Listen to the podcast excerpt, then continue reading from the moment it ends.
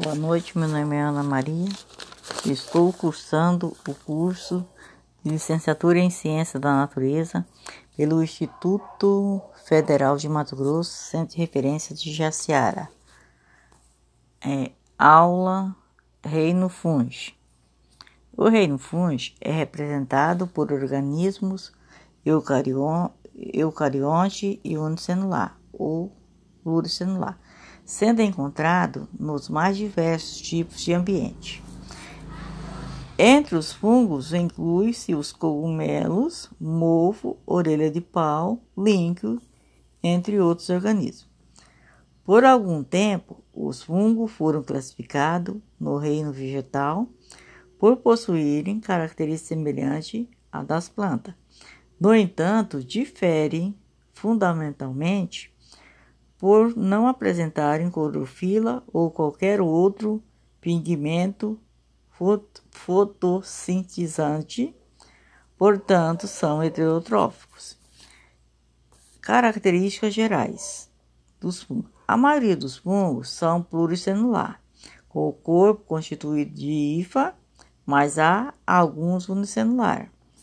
São as leveduras. Sua reprodução pode ser sexuada ou assexuada.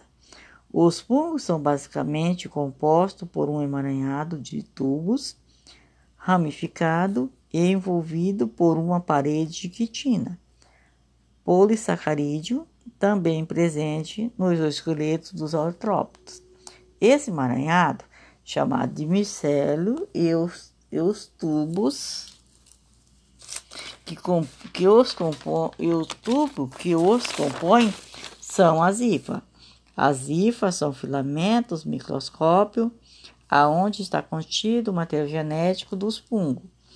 Elas podem ser de dois tipos: hifas cenocíticas, quando não possuem paredes transversais, chamada de septo, ficando os núcleos espalhados no citoplasma hifas setadas quando há delimitação de compartimento celular pelos septos, formando células como um monocarióticas ou núcleos, ou dois núcleos, são os dicarióticos. A complementação é incompleta, porque o septo possui poros que permitem a comunicação entre células vizinhas. Os fungos crescem sobre um substrato que pode ser um pão ou uma fruta podre, em tronco de madeira ou até mesmo mesmo outro fungo. Nos, organi nos organismos mais complexos, o micelo forma um talo ou corpo de frutificação, como forma bem definida, caracteriza as diferentes espécies. Quando vemos um cogumelo ou mofo nos alimentos, vemos o talo no interior do substrato, aonde se encontra uma imensa rede de hifa enraizada.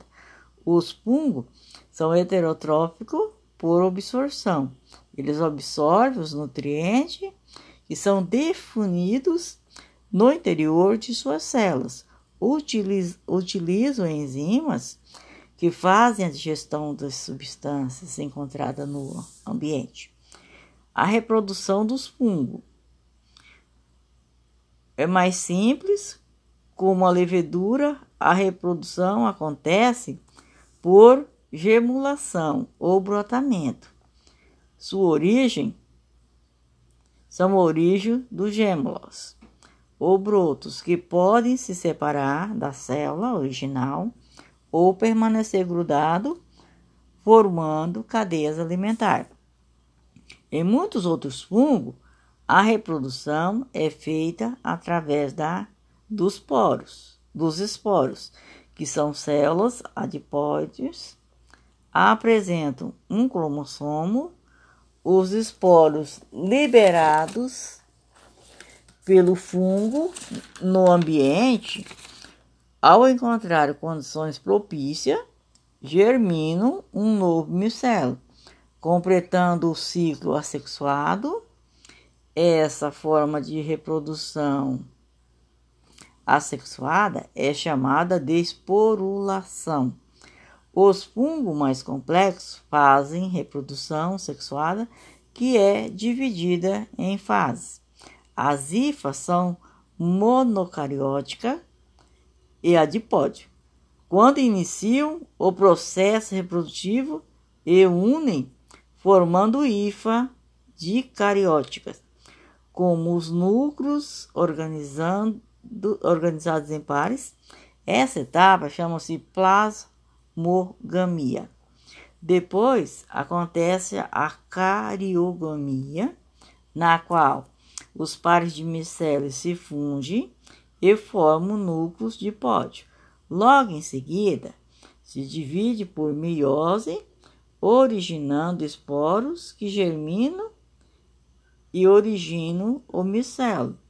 Completando o ciclo, esses esporos são chamados de esporos sexuais, para diferenciar daqueles formados assexuadamente.